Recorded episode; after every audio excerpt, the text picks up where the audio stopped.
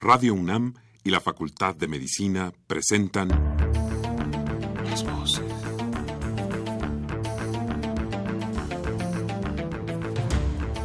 Voces. Las voces. Las voces. Voces. Las voces de la salud. Reflexión y análisis de las ciencias médicas. Acompáñenos.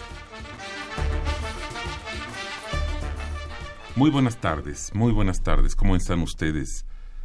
La Facultad de Medicina de la Universidad Nacional Autónoma de México y Radio UNAM les dan la más cordial bienvenida a su programa Las Voces de la Salud.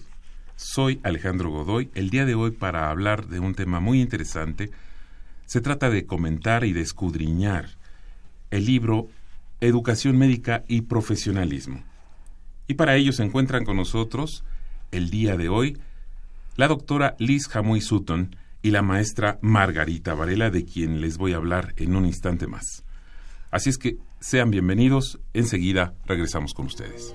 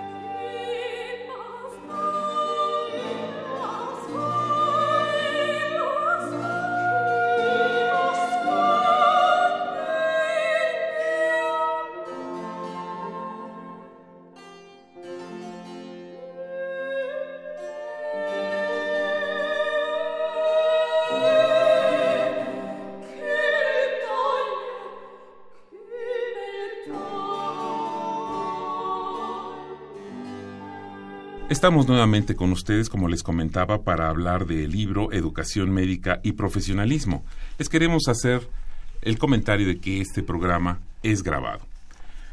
Pero tengo mucho gusto en presentarles y me da mucho gusto tener invitadas de lujo el día de hoy en la cabina de Radio UNAM.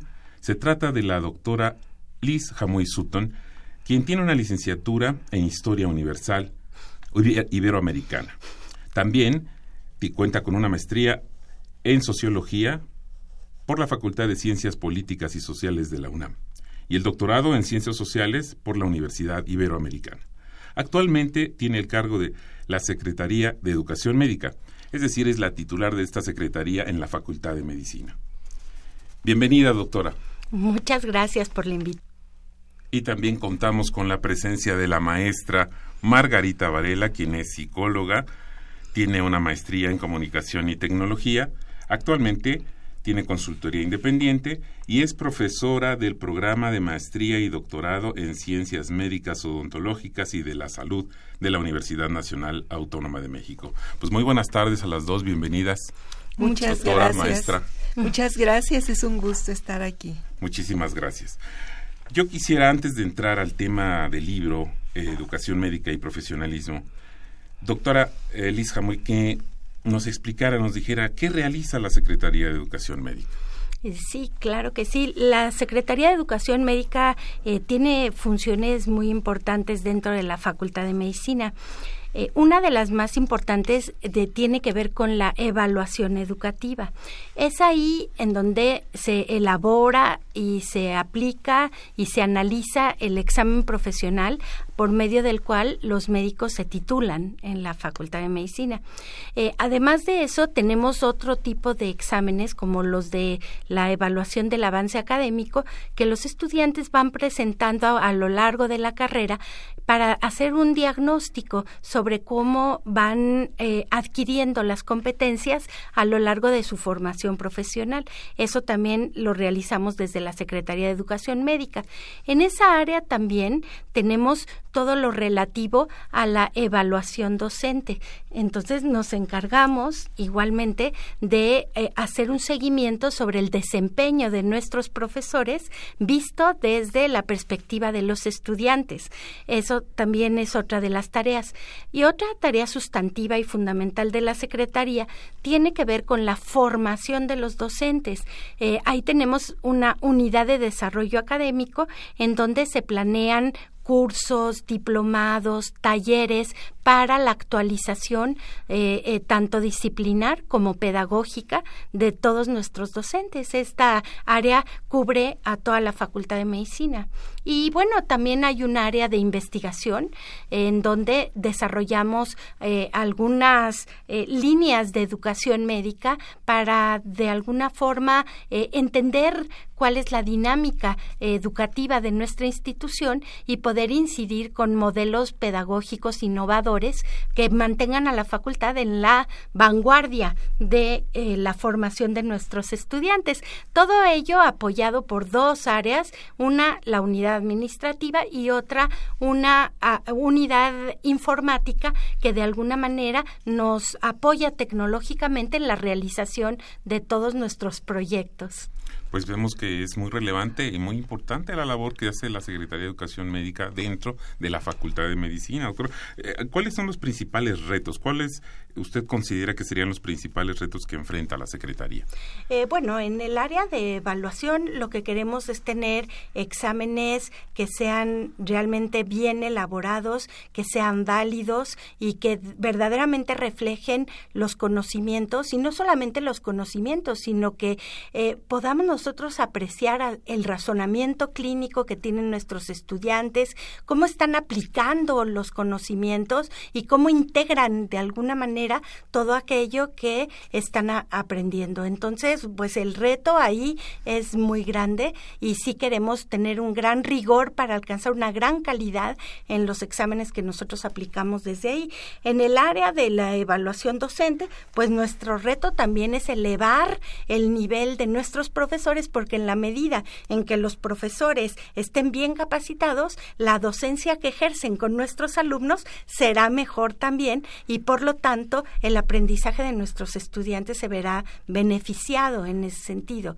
y bueno, mientras más conozcamos a la facultad por dentro, también a través de los proyectos de investigación que ahí se realizan, mayores eh, cambios podremos hacer para mejorar la experiencia educativa. Así que, pues los retos sí son grandes, pero pues es interesante y es fascinante el, el, el espacio social que tenemos para, para poder este pues realmente trabajar en, en, en estos digamos, en estas tareas pedagógicas. Adelante, maestra, ¿quiere comentar algo? Sí, yo considero que la educación médica, aunque es una disciplina muy joven, eh, nació apenas en la década de los 60 del siglo pasado, está creciendo muchísimo. Por lo que menciona la doctora Liz, si no sabemos cómo formamos a los médicos, cómo son nuestros profesores y qué conocimientos podemos tener para innovar y mejor, pues estaríamos muy muy estancados. Yo creo que es un privilegio que la Facultad de Medicina tenga este tipo de secretarías. Me parece muy interesante y muy importante lo que mencionan, eh, porque bueno, para algunas eh, personas podría resultar un poco sencillo tratar de adivinar qué es la educación médica. Ah, bueno, pues educación, pues es educarse, es aprender, y médica, pues tiene que ver con médicos. Pero no solo en la Facultad de Medicina se forman estudiantes de medicina o estudiantes de las carreras que imparte la facultad, sino que también se actualiza, se revisa, se está eh, tratando de llegar a la vanguardia con los profesores ¿no es cierto? Eso entendería una de las funciones principales de esta Secretaría. Sí, es con los profesores, pero también interactuamos con los estudiantes, en la medida en que eh, la función evaluativa nos acerca de alguna forma a pues toda la comunidad eh, de la Facultad de Medicina en ese sentido. Entonces sí, las tareas de la Secretaría sí son sustantivas desde el punto de vista de la educación médica. Muy bien, ahora lo resumiría en una en una frase. Por favor. ¿Cómo podemos aprender mejor medicina? cómo podemos enseñar mejor la medicina y cómo estos procesos cada día se pueden innovar y ser mucho más ricos, mucho mejores. Pues quedó muy claro para mí. Eh, yo quisiera ahora preguntarles, ¿cómo llegan al término ¿Cómo y por qué decidieron trabajar sobre este tema, el profesionalismo? Eh, sí, realmente lo que podemos decir es que por lo menos los no pues los primeros dos años y los que siguen dentro del mapa curricular de la Facultad de Medicina sí hay un énfasis muy importante en las áreas biomédica y en el área clínica en la en, en las siguientes fases. Eh, y muchas veces el área sociomédica no se aborda lo suficiente cuando es realmente importante en la formación de los estudiantes. Uno de los temas primordiales eh, en esta formación humana que requieren los médicos, porque al final los médicos están en contacto directo con la población y interactúan de una manera intensa con todo su entorno y su alrededor, de tal manera que tendrían que tener también competencias eh, de como la comunicación, como el profesionalismo, eh, como, como un comportamiento ético muy bien definido para que finalmente el, e, este pacto que se hace en el ámbito del campo de la medicina siga vigente y la credibilidad que los médicos tienen frente a la sociedad se mantenga realmente eh, fuerte. Y por eso es que el tema del profesionalismo se vuelve un tema ineludible y muchas veces no se aborda con suficiente énfasis. Y, eso por un lado. Y por otro lado, tampoco encontramos que hubiera muchos textos eh, eh, que tuvieran que ver con este tema pensamos que la, reunir a autores tan connotados como son los que colaboran en este, en este texto podría de alguna, con un esquema específico que tiene el libro, podría de alguna manera aportar al campo y eh, este, acercar un poco al tema al, a nuestros estudiantes, profesores, médicos en, en ejercicio, etcétera, este, en un tema que nos parecía realmente relevante. Educación médica y profesionalismo es el título de este libro. ¿A quiénes estaría dirigido? ¿A quiénes pensaron que está dirigido el libro? Sí, en realidad, eh, como mencionaba el libro, sí, eh, nos importa que los estudiantes se acerquen a él, que por lo menos lean algunos de los eh, autores que ahí aportan. eso nos interesa mucho, sobre todo por ejemplo, en las primeras, en la primera parte del libro, que habla sobre la ética en los espacios educativos, propiamente dichos, que pueden ser eh, las aulas, los laboratorios, eh, que pueden ser los espacios clínicos, hospitales, etcétera, pero también los espacios comunitarios, son donde ellos interactúan con la población eh, directamente. Nos parece que es, era muy importante recuperar esta dimensión y eso es lo que tratamos de hacer en la primera parte del libro.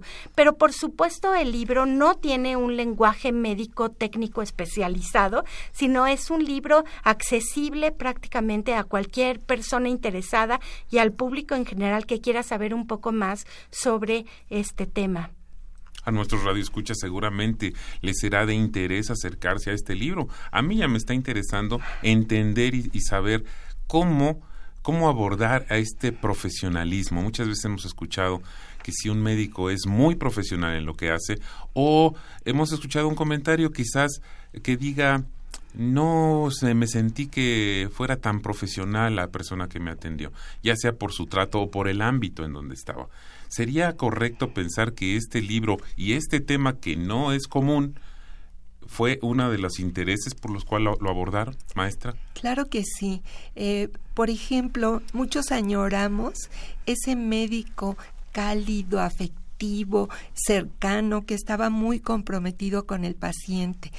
Y el contexto actual, la globalización, las nuevas tecnologías parece que a veces se interponen en la relación médico-paciente.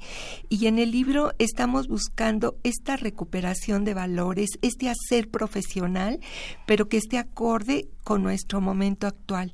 El paciente ha cambiado muchísimo. Ahora él obtiene información, ya llega a veces hasta con su propio diagnóstico cuando se acerca al médico y quiere un tipo de relación, quiere un contacto especial, quiere esta confianza. Bueno, todo esto que de alguna manera demanda la sociedad en este contexto tan complejo, donde a veces parece que los valores se nos desquebrajan en este mundo tan complicado, hablar de profesionalismo es tratar de entender qué está pasando en el mundo, pero cómo podemos llevar esto a una excelente relación y comunicación entre el médico y el paciente. Sí, hay ciertos valores que de alguna manera deben de estar subyacentes en cualquier tipo de relación médico-paciente, ¿no? O sea, se espera que haya respeto, de ambas partes. Se espera también que se pueda establecer una relación de confidencialidad en donde el paciente pueda de alguna manera expresar su situación eh, de salud, su situación mental, interna, ¿no? Al, al, médico y que el médico va a guardar la, confidencialidad que de alguna manera se espera de él.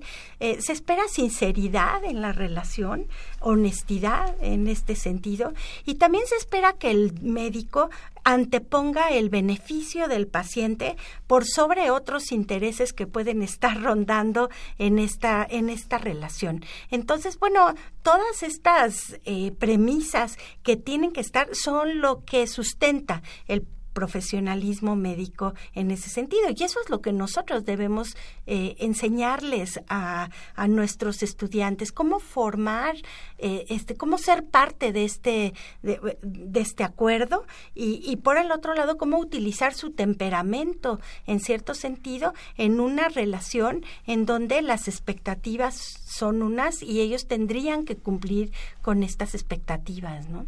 Alguna vez escuché a un profesor de la Facultad de Medicina, que les comentaba a sus alumnos que ellos seguramente a lo largo de su vida profesional tendrían mm, cientos de casos, miles de casos, pero que para cada uno de estos casos su caso es único. El profesional de la medicina, el médico, los profesionales de la medicina van a tener miles de casos, pero para cada paciente su caso es único. ¿Cómo conjuntar estas dos visiones? Para en todo caso ser, como usted nos ha mencionado, ser ético, ser profesional, aplicar sus conocimientos de manera lo más precisa posible, respetando todos los derechos y las decisiones del paciente. Eh, sí, yo creo que ahí hay una tensión que, que, que, el médico tiene que enfrentar todo el tiempo entre, por un lado, todos los conocimientos científicos que en un momento dado tiene, cómo los pone al servicio del, del, bienestar del paciente. Entonces, esa es una parte.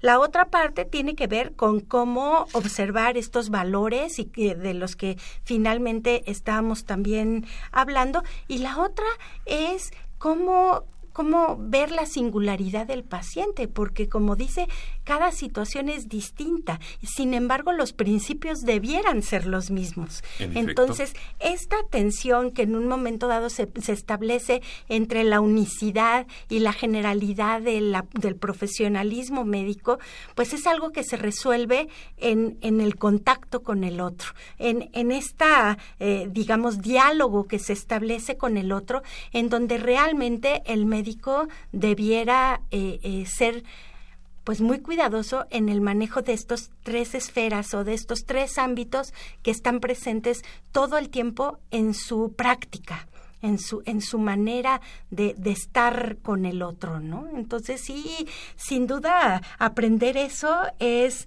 no es fácil. Pareciera que es fácil. Yo creo que es mucho más difícil eso que, por ejemplo, aprenderse pues los contenidos de embriología. Bueno, no estoy minimizando, pero me refiero a que uno tiene que improvisar, es algo que se improvisa en el momento en el que está en una situación específica y tiene que aplicar todos esos conocimientos y principios, habilidades que ha desarrollado de una manera justa, de una manera recta, de una manera este realmente que no haga daño al, al, al semejante, ¿no? Sí, yo creo que es un gran reto para el médico saber que tiene que trabajar con toda su formación, todos sus conocimientos, siempre frente a la incertidumbre. Y pensemos que cada uno de nosotros somos seres únicos e irrepetibles. Y el médico tomar en cuenta como lo acabas de mencionar, que cada uno de los pacientes va a ser diferente.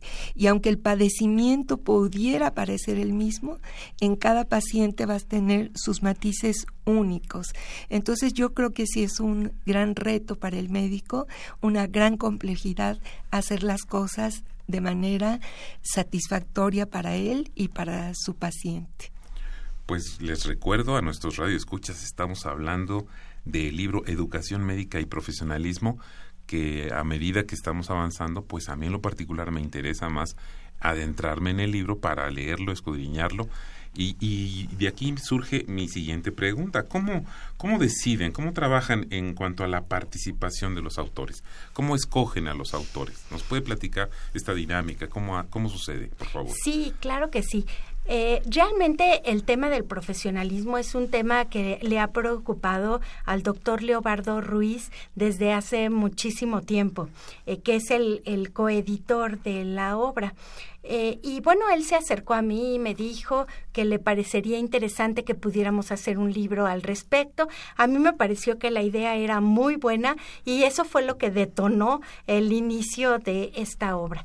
En un segundo momento era la, el reto era cómo idear la obra, es decir, cómo nos imaginábamos que iba a ser el libro al final y cómo eh, podíamos organizarlo, darle estructura, este, qué tipo de temas eran los que nos gustaría que estuvieran presentes en el libro y de esa manera entonces fuimos trabajando de manera conjunta hasta que finalmente llegamos a un esquema que nos pareció el esquema más adecuado. Y bueno, ese esquema está dividido en tres partes, que son las tres partes que tiene el libro. La primera parte que está centrada principalmente en el proceso de la educación médica como tal, desde que entran a la Facultad de Medicina hasta que salen de las residencias médicas que estamos hablando de un periodo extenso de por lo menos unos 10 o más años. ¿no? Entonces fuimos transitando por los diferentes momentos de la educación médica. Esa es la primera parte del libro.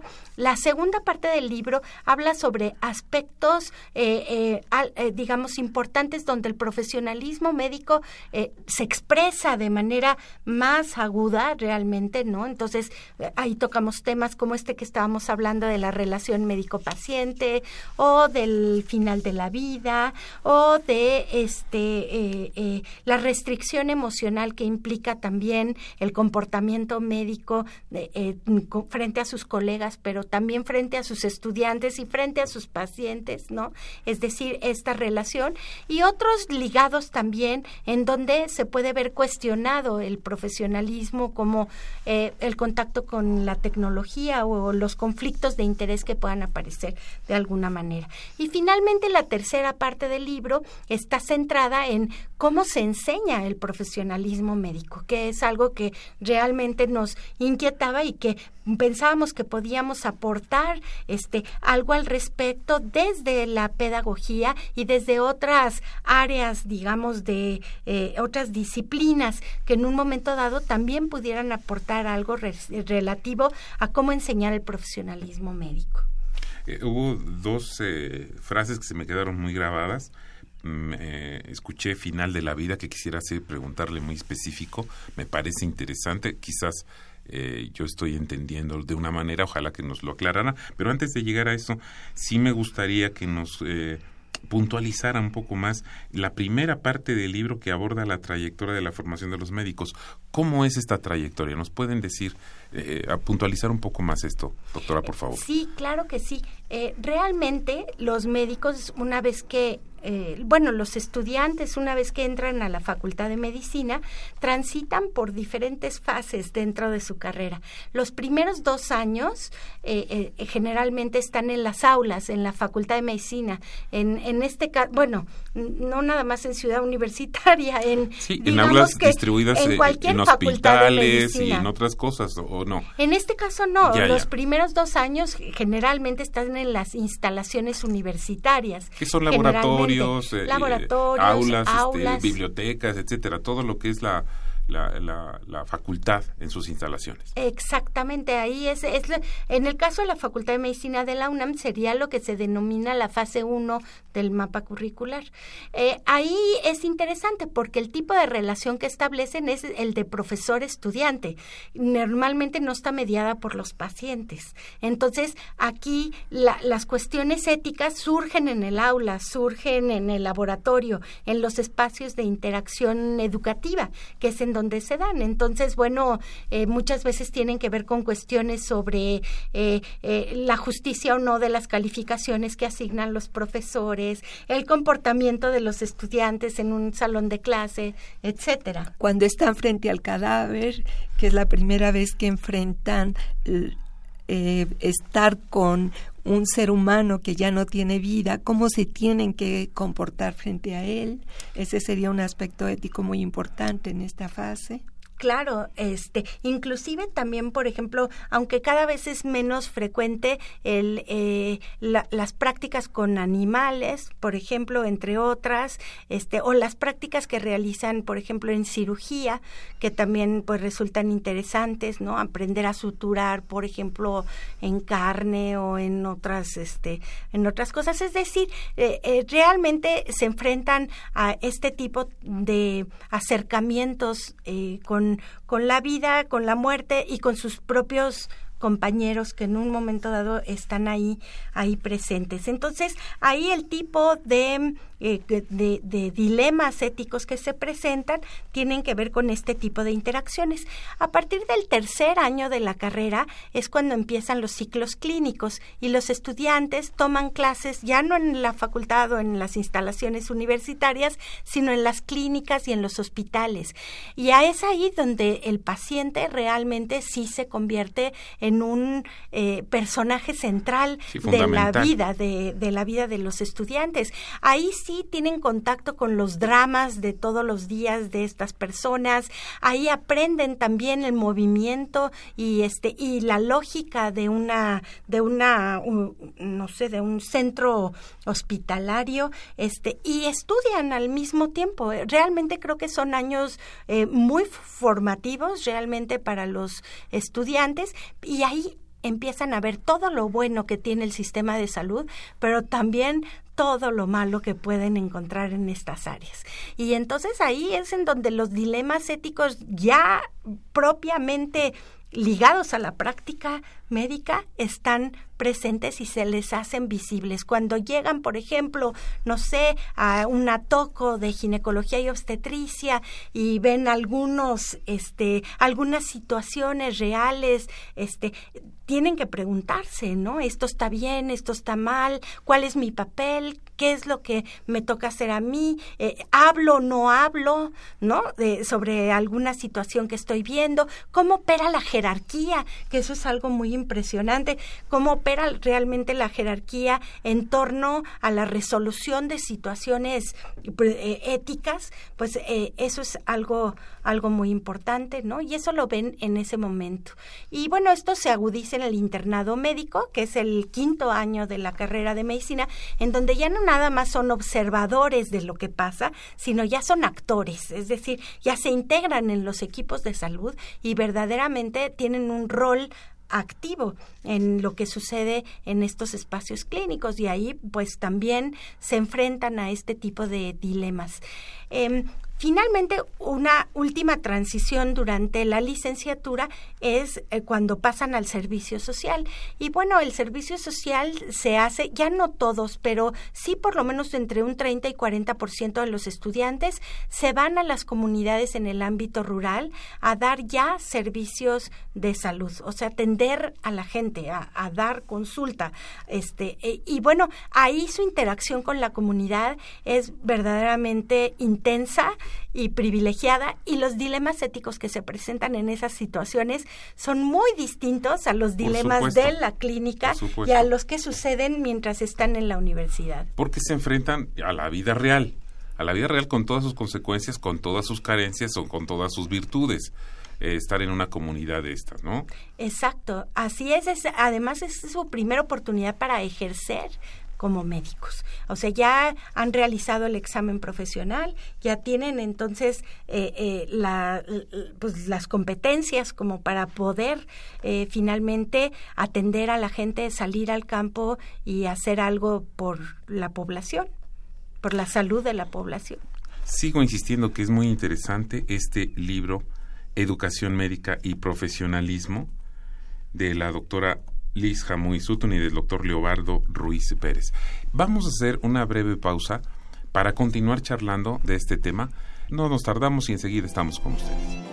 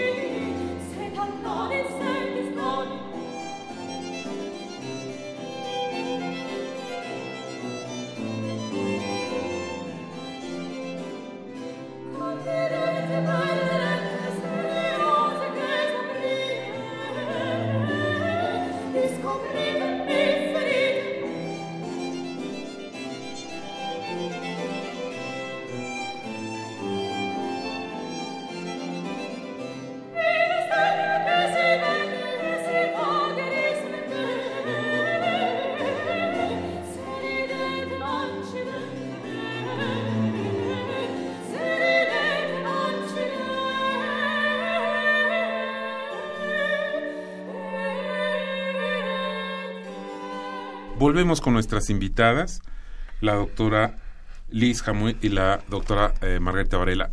Por favor, maestra Margarita Varela, eh, retomamos un poco la charla, estábamos hablando de las trayectorias. ¿Quiere eh, hacernos algún comentario respecto a, a, la trayectoria que faltara? Sí, en realidad lo que describimos en el bloque pasado tiene que ver específicamente con la licenciatura, pero la trayectoria de un médico generalmente no termina ahí, sino en las especializaciones médicas, en lo que nosotros conocemos como la residencia médica, donde la experiencia es muy diversa, porque las especialidades son muy diversas también, pero que sin duda eh, constituyen una parte nuclear de la formación del, del médico. En el libro tenemos la suerte de que nuestro rector, el doctor Enrique Graue, eh, y también el, el doctor Dosal, Rojas Dosal, hayan escrito un capítulo importante dedicado específicamente al tema de las residencias médicas y los dilemas éticos que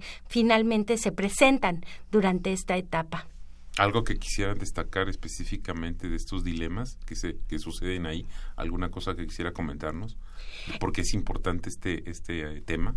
Sí, en realidad podemos decir que los residentes ocupan un lugar interesante dentro del hospital porque por un lado son estudiantes que se están formando en alguna especialidad, pero por el otro lado ya son personal eh, de la de, pues del propio centro eh, centro de salud al cual finalmente pertenecen y están en es, en una especie como de bisagra entre los estudiantes de licenciatura que se están formando casi siempre ellos son los que forman a los estudiantes de licenciatura y por el otro lado, pues toda la estructura hospitalaria en la cual ellos interactúan.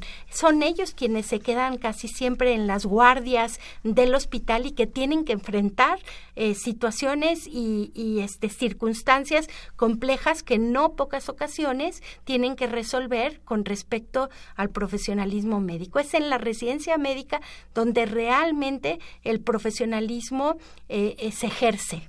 Con, con, mayor este, responsabilidad en este caso. Sí, y yo quería agregar que justamente los residentes se van a convertir de alguna manera en un modelo para quienes están jerárquicamente abajo de ellos, para residentes de menor grado o estudiantes de pregrado. Entonces el residente tiene un papel fundamental dentro del hospital porque también es un educador. Mucho de lo que aprenden los médicos es a través de los residentes. Entonces sí son eh, un elemento clave en la formación del médico. Por supuesto. Hace un rato eh, escuché otra frase que nos mencionaba. Cuando nos han hablado de la práctica médica, han destacado la relación médico-paciente, el manejo ético del proceder del médico. Ahora bien, eh, el médico tiene que tener una restricción emocional en la práctica profesional. ¿Quiénes reflexionan en torno a este tema y por qué? Es una de las preguntas que quiero hacerle, porque hace un rato escuché el final de la vida. Y es algo a lo que se van a enfrentar finalmente los médicos. Los médicos tratan de proteger la vida a toda costa, de, curarnos, de aliviarnos, pero evidentemente va a llegar un momento en que esto ya no es posible por, de forma natural. ¿Qué pasa en esto? Sí, sin duda este es un tema interesante. Por muchísimo tiempo, eh, la manera en que se educaba a los médicos con respecto al comportamiento que tenían que tener con sus pacientes era como de no involucrarse demasiado en, en la situación del paciente. Y esto implicaba, por supuesto, una restricción emocional, como lo menciona el capítulo del doctor Heinze, que se incluye dentro de este, de este libro. O sea, realmente el médico tomaba una postura bastante paternalista, en donde pues él escuchaba y él daba su diagnóstico, daba su tratamiento, pero sin tomar demasiado en cuenta al paciente, ¿no? Era eh, en esta benevolencia por llamarla de alguna manera paternalista, y más o menos esa era la manera en que se llevaba a cabo pero hoy se están cuestionando esta distancia que se establecía entre el médico y el paciente. Y bueno, el médico también pasa por procesos complejos durante la consulta, o sea, realmente hay procesos emocionales, afectivos, procesos de conocimiento que por supuesto están ahí. Y también de alguna forma, ¿no? Eh, hay un contacto eh, circunstancial entre la el espacio de vida del paciente y el propio espacio de vida y el propio espacio de vida del médico, de tal manera que hoy hay una como reconfiguración de, de las bases de la relación médico-paciente en ese sentido. Y eso también tiene que ver con la transición epidemiológica en la cual nosotros estamos viviendo. El médico tenía como función principal curar, y esa era su función, ¿no? Había alguien que se enfermaba, tenía alguna cuestión, algún trastorno y el médico su, su función era como lo cura. Hoy en día con las enfermedades crónico-degenerativas que ahora están, digamos, extendidas y expandidas por la sociedad, por supuesto que tiene no solamente que curar, porque pues son enfermedades no curables muchas de ellas, sino tiene que aprender a acompañar a su paciente, tiene que aprender a, eh, educar también a su paciente, a tratar de ir eh, em, viendo cuando hay crisis cómo modularlas, viendo cuando está estable qué hacer con él. Y esto nos lleva al final de la vida, que era la pregunta que finalmente hacía. Pues el final de la vida eh, es un tema complejo porque los médicos no están eh, eh, educados para, para afrontarlo. En realidad, lo, por ejemplo, el tema de los cuidados paliativos se convierte en un tema fundamental en donde el médico debería saber este, darle consuelo a su paciente, debería eh, saber cómo hacer que sus últimos momentos sean lo menos tensos, dolorosos, etcétera, lo que no solamente implica habilidades clínicas o de conocimientos médicos, sino también implica sensibilidades humanas que también el médico debería de estar aprendiendo en este caso, ¿no? Cómo abordar humanamente el final de la vida, cómo hacer que el paciente sufra lo menos posible, cómo controlar el dolor, cómo acercarse al entorno social y a la realidad que ese paciente finalmente está viviendo en un contexto de dignidad. En alguna plática que le escuché al doctor Juan Ramón de la Fuente, que ha sido director de la Facultad de Medicina, que ha sido nuestro rector en la universidad, platicaba justamente, me parece que este tema, el tema de quién rige la práctica médica desde hace mucho tiempo, se ha creído o se creía, decía, si no me equivoco, el doctor de la Fuente, mucho tiempo los médicos y ahora eh, el punto de vista de él es, que el paciente interviene.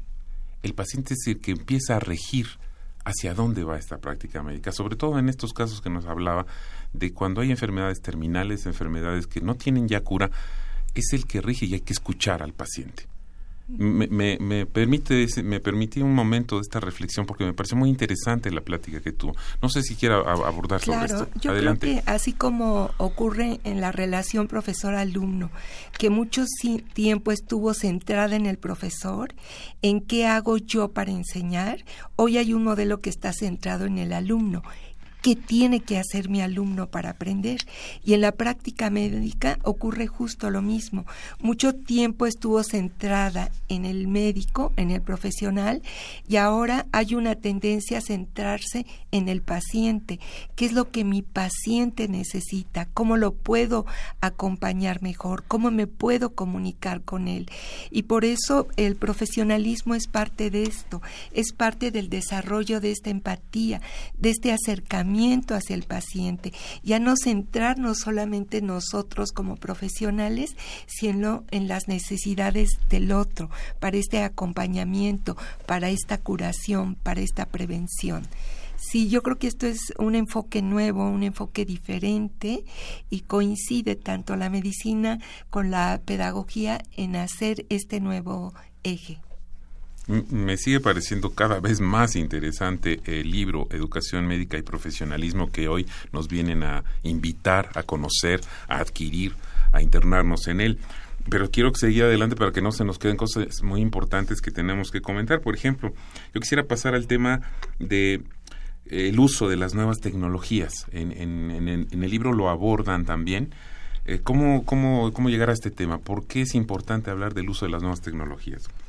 Eh, realmente la medicina en el, no sé, el último siglo, podemos decir, ha vivido una, una evolución tecnológica impresionante.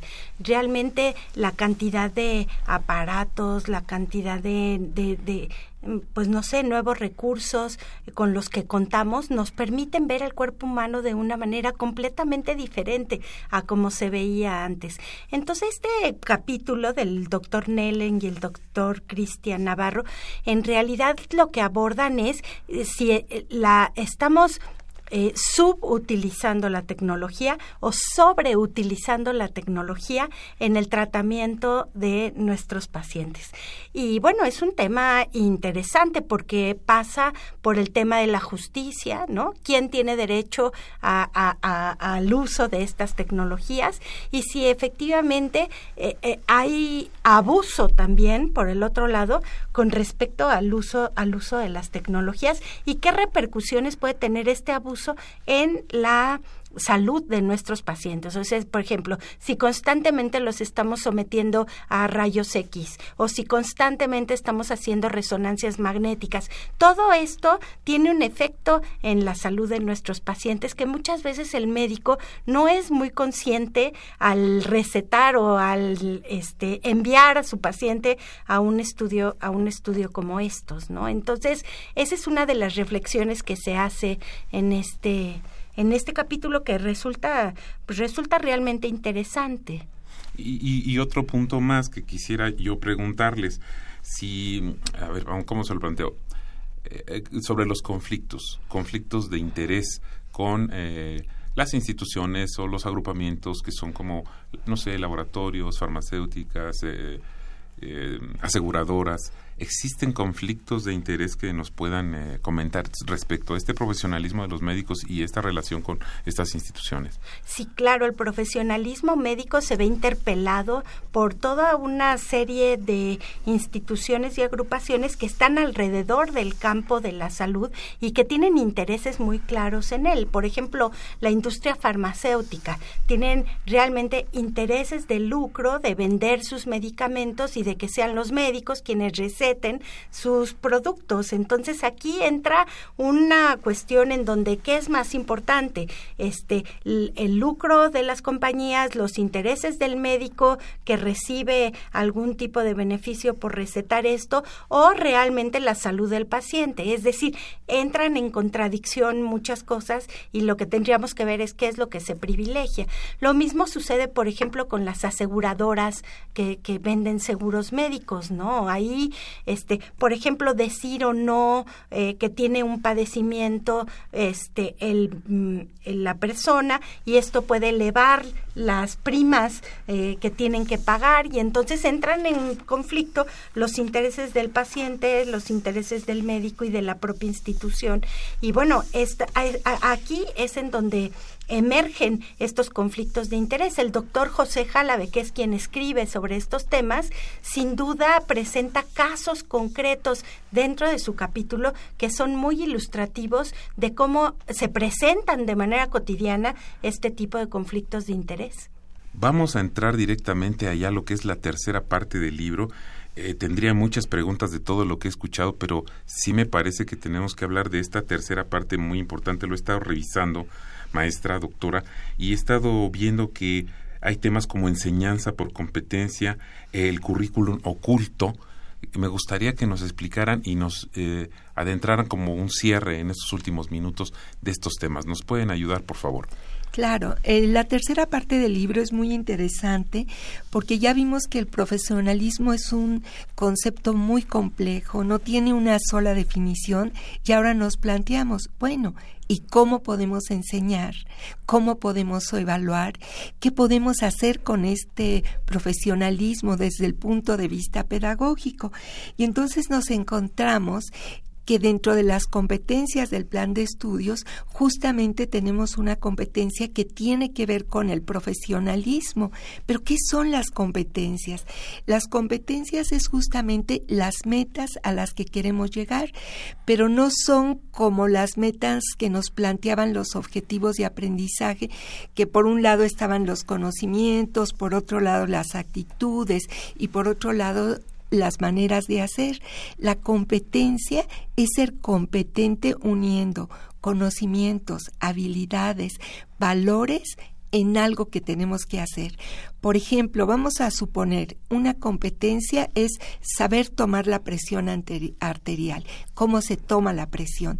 Pero si hablamos de competencias, no es solo saber colocar el aparato y aplicarlo, sino cómo llego con el paciente, cómo le indico lo que voy a hacer, cómo uso el aparato para tomar la presión y cuáles son los resultados que me genera fisiológicamente, qué estoy midiendo, qué está pasando. Esta es una competencia, una integración de conocimientos, de valores, de actitudes, de habilidades, de procedimientos.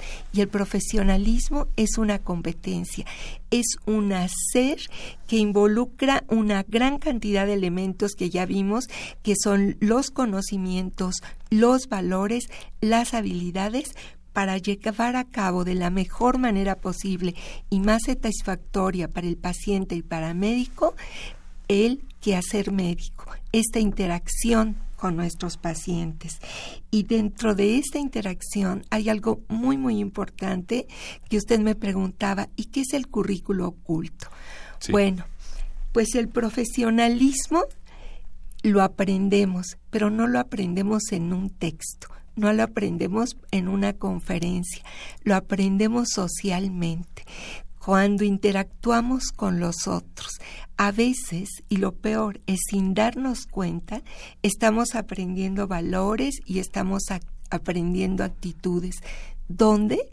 En el elevador, en el pasillo, en la cafetería del hospital, estamos aprendiendo maneras de ser, valores, maneras de actuar cuando interactuamos con los otros. Y el profesionalismo se aprende así, y este es el currículum oculto. Frederick Hafferty nos dice, es un proceso de socialización, ni nos damos cuenta de lo que estamos aprendiendo, cómo lo estamos aprendiendo. Por ejemplo, cuando un estudiante ingresa por primera vez, cuando lo vimos en el área clínica, a un hospital, de inmediato empieza a ver que hay algunas contradicciones, que hay algunos aspectos que no le parecen correctos, pero él necesita formar parte del hospital, necesita ser aceptado por el grupo hospitalario y se olvida de estas contradicciones, se olvida de lo que parece que no está bien porque quiere formar parte de este mundo y de esta manera se empieza a incorporar dentro del mundo hospitalario. Comprendo, comprendo. Es decir, eh, el mismo profesor que le da clase a los alumnos se vuelve un ejemplo a seguir. Claro, y esto tenemos un capítulo justamente que se llama el role model. Es el profesor que a veces sin darse cuenta, a veces conscientemente, está jugando el papel del modelo. Hay una frase muy interesante que se usa mucho en pedagogía. El profesor dice lo que sabe, pero enseña lo que es. El profesor puede estar dando una clase, pero está enseñando puntualidad, maneras de comunicarse, maneras de relacionarse. El alumno está viendo cómo interactúa con el paciente, cómo está preguntándole, qué le está diciendo, qué tanta empatía tiene. Y este es el famoso role model. El alumno está aprendiendo exactamente este modelaje que está teniendo con el médico. Y bueno, el currículum oculto es todo esto que aprendemos, todo esto que estamos atrapando del medio ambiente y que estamos incorporando en lo que hacemos. O sea, la realidad nos muestra que mucho de lo que se enseña y mucho de lo que se aprende está fuera de los planes de estudio, fuera de los programas y estamos aprendiendo sobre todo actitudes, creencias y las estamos incorporando a nuestra manera de actuar, a nuestra manera de ser. Este es el currículum oculto. Es muy fuerte es muy fuerte porque las actitudes y las creencias se incorporan de manera más adherente en lo que somos que los conocimientos. Podemos cambiar más fácilmente un conocimiento por otro, pero nuestras actitudes y creencias son más difíciles de cambiar, de modificar. Les quiero preguntar, eh, nos quedan ya unos cuantos minutos, pero sí me parece muy importante resaltar. En el libro Educación Médica y Profesionalismo eh, existen casos que ilustran los temas. ¿Cómo, ¿Cómo, escogieron esta forma de de integrar estos temas. Sí, cuando invitamos a los autores a escribir, les pedimos que, además de desarrollar el tema, pusieran algunos casos, algunas situaciones de la vida real que permitieran a quien, a los lectores reflexionar acerca de esos eh, eh, de esas cuestiones éticas específicamente que están planteando. Es decir, no quisimos que fuera un libro solamente de ideas, conceptos, teorías, sino nos importaba que fuera un libro eh, que tuviera un referente real, concreto que de alguna manera pudiera aterrizar esas ideas en situaciones cotidianas que los médicos viven todos los días y que de alguna manera este pudieran eh, pensar que no es algo que está fuera de su práctica, sino que es algo que forma parte de la vida cotidiana en la que ellos se desenvuelven. Entonces, de ahí que cada uno de los capítulos al final tenga por lo menos dos casos que se presentan y algunas preguntas de reflexión sobre esos casos que permita la discusión y que permita el intercambio de ideas sobre el tema del profesionalismo. El gran reto a los que participamos como autores es que no era eh, describir al profesionalismo, sino cómo se plasma en la realidad, cómo lo podemos ver, cómo lo podemos reflexionar, cómo lo podemos analizar. Y el libro está plagado de casos, de preguntas de reflexión, de situaciones que hacen que sea un libro pedagógicamente muy didáctico, que para los lectores va a ser muy atractivo no leer los conceptos, sino ubicarlos en la realidad, cómo se llevan a cabo, cómo los podemos desmenuzar, cómo los podemos entender en situaciones concretas que vive cotidianamente el médico profesional, tanto como el médico en formación. Antes de la reflexión final que quisiera invitarlas a que hiciera cada una, quisiera preguntarles qué otros profesionales participaron en la, en la en la elaboración del libro? ¿Quiénes participaron? Seguramente otro tipo de profesionales. ¿Nos quieren platicar de esto, por favor, brevemente? Hay eh, eh, eh, dos capítulos especialmente interesantes. Uno que relaciona el derecho y la educación médica, es decir, hay una dimensión legal finalmente que el médico tiene que observar y que tiene que saber manejar cuando se presenta un dilema ético en su vida profesional. Aquí tuvimos la fortuna de que el ministro José Ramón Cosío eh, finalmente este, escribiera este capítulo para nosotros. Y también hay otro capítulo interesante sobre la interculturalidad y la, eh, el, pues, el profesionalismo médico. ¿Qué sucede cuando nos enfrentamos a personas de otras comunidades, de otras culturas, de otras lenguas, a extranjeros y a otros sujetos que no comparten con nosotros eh, el mismo contexto social? cultural.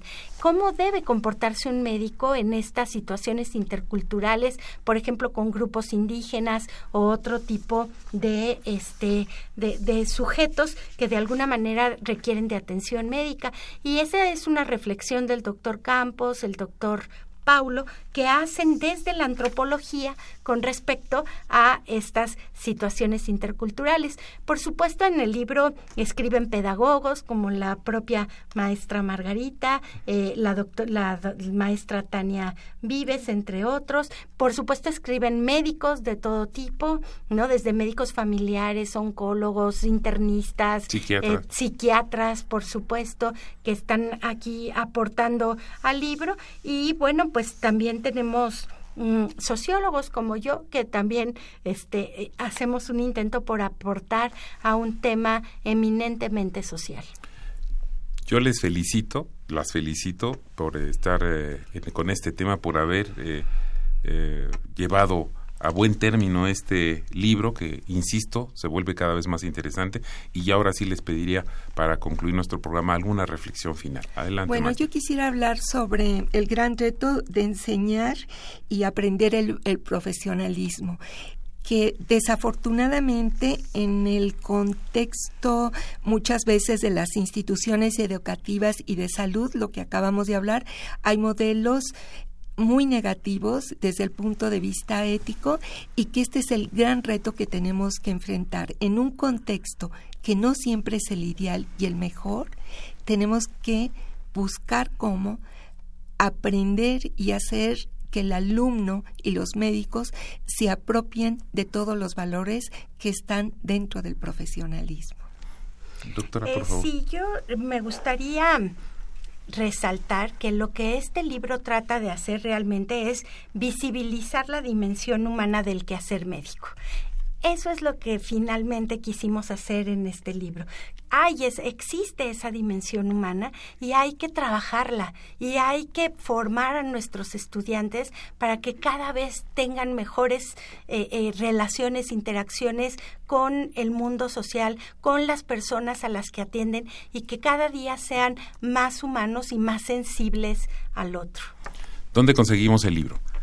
El libro Educación Médica y Profesionalismo. ¿Dónde podemos adquirirlo? O, que consulten la página de la editorial. ¿Qué les parece? Me parece que podría ser una buena idea. Es una coedición de la Facultad de Medicina de la UNAM con McGraw-Hill y mm, si se meten a la página de la editorial, eh, sin duda encontrarán las librerías en donde en donde el libro se vende, pero en casi todas las librerías médicas, podemos decir, de donde venden libros médicos, estaría presente el libro de Educación Médica y Profesionalismo. Pues ya lo tiene, busque el libro Educación Médica y Profesionalismo, es Magro Gil, la, la editora, búsquelo en su página y seguramente encontrará ahí. Doctora Liz Jamuy, maestra Margarita Varela, un placer tenerlas aquí. Muchas gracias por ayudarnos con obras como esta que finalmente van a ayudar a ser mejor cada vez. Muchas, gracias. Muchas gracias. Señoras y señores, esta fue una coproducción de la Facultad de Medicina y Radio UNAM a nombre del doctor Germán Fajardo Dolci, director de la Facultad de Medicina, y de quien hacemos posible este programa en la producción y realización, la licenciada Leonora González Cueto Bencomo y la licenciada Erika Alamella Santos. En los controles técnicos del día de hoy, Rafael Alvarado y en el micrófono, Alejandro Godoy. Tengan todos ustedes muy buenas tardes. Radio UNAM y la Facultad de Medicina presentaron Las